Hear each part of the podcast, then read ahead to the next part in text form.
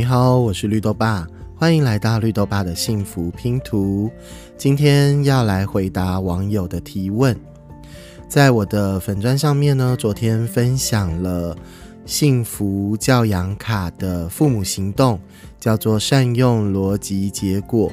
那我有在下面留言到，就是我们要留意这种伪装的处罚。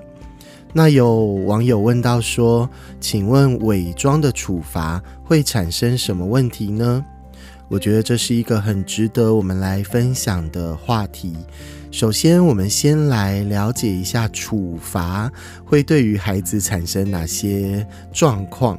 那当然啊，很多我我们这一代的父母都会觉得，我自己也是被处罚长大的，那我不是还活得好好的吗？虽然我们表面都是觉得自己活得好，可是说真的，如果我们愿意往内去探索的话，我们应该会发现，在我们的内心其实会有蛮多的伤痕，或是蛮多的缺憾。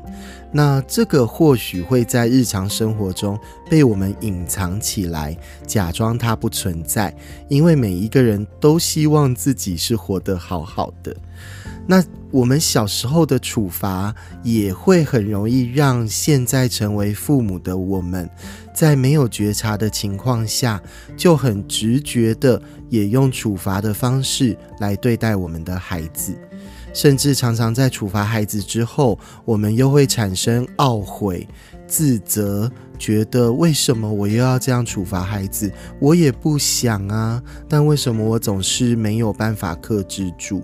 那这经常都是来自于我们的小时候也是被大人所处罚的。所以处罚会造成什么样的状况呢？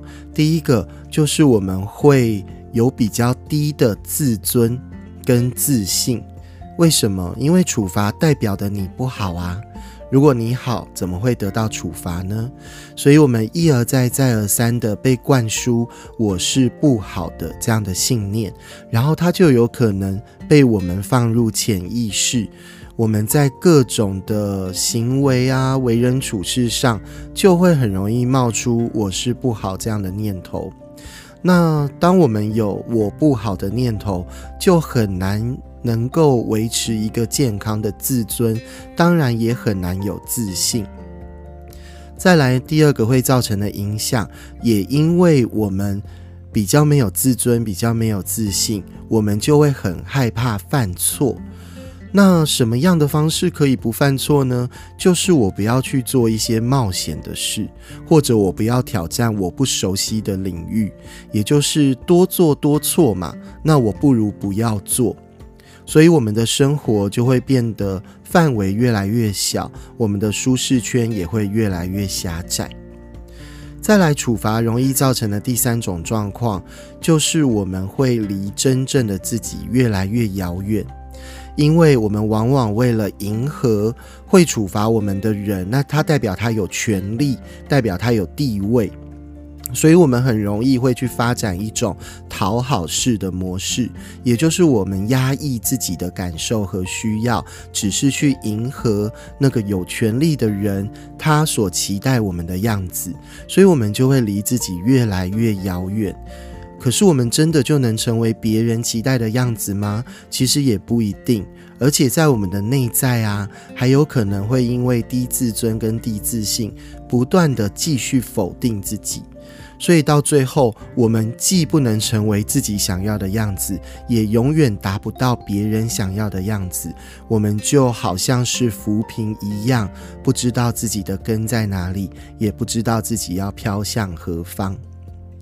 那处罚会容易造成的第四种状况呢，就是我们会降低对别人的信任，因为没有人喜欢被处罚，所以如果我们从小到大有很多的处罚、被处罚的经验，我们就会认为别人对我们是有敌意的。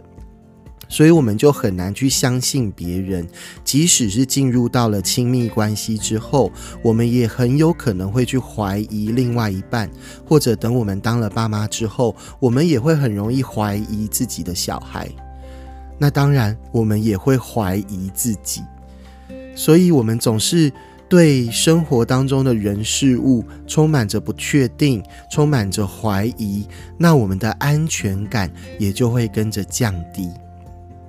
那最后一个，我觉得处罚会造成的影响，就是它会往下复制。就是我刚刚说的，如果小的时候我们是被处罚长大的，那如果我们没有做到觉察，我们就会在不自觉的情况下，把这个处罚孩子的行动继续的灌输在孩子身上。而孩子呢，现在虽然他还没有长大成人，但是因为他经常的被处罚，所以在人际关系当中，他也会容易用攻击、用责骂、用指责的方式来对待他周遭的人。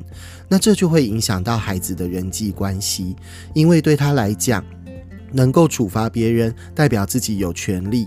然后换个角度，他也希望自己是有权利的，所以他就只好。去攻击别人，去处罚别人，去把自己得到的不舒服丢在别人的身上。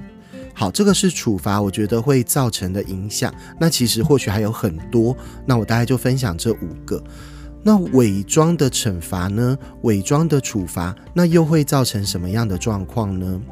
如果今天是一个直接的处罚，或许啊，被处罚的人他能够很明白的知道说，你就是处罚我的人，甚至在心中就会认为，好，你是坏人，你处罚我。可是伪装的处罚，往往那个。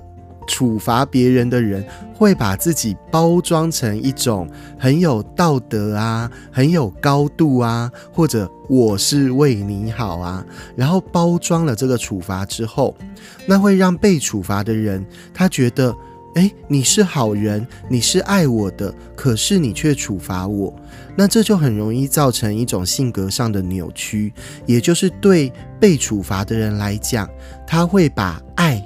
跟处罚会画上等号，那在他的亲密关系当中，就很容易去找到或者跟这种会伤害他的人在一起，反而离不开。这个就是如果处罚是被伪装、被包装起来的话，容易造成我们性格上面把爱跟害，好伤害的害，这个爱跟害，我们会搞不清楚。同样的，我们也会不知道该如何去爱人。明明我很爱对方，明明我很爱孩子，但是我却会不断的伤害他。这其实也是来自于，或许从小就是不断的经历所谓伪装的处罚。那和处罚一样，如果经常的有伪装的处罚在生活当中发生的话，基本上我们也是不可能相信任何人的。我们也是会没有安全感的，因为那个看似美好的外表下，我们潜意识就会质疑说，那会不会里面是藏着处罚？看到任何一个人，就会认为他是不是笑里藏刀。所以啊，昨天分享到了这个善用逻辑结果，然后谈到留意伪装的处罚，从幸福教养学的角度，其实很邀请。大家就是我们可以完全不用处罚的，真的教养是可以完全不用处罚的。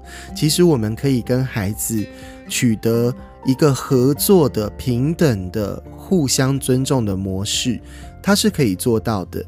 我们家的孩子现在已经十六岁跟十四岁，我从孩子四岁的时候开始做教养的转变，到现在十二年的时间，我真的要告诉大家，这个是可以做到的，不用任何的处罚，当然也就不用伪装了，我们反而可以。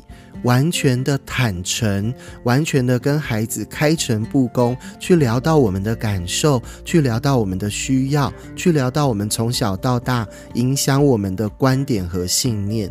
我们可以成为平等的对话的人，即使他只是两岁的孩子、四岁的孩子，都是可以的。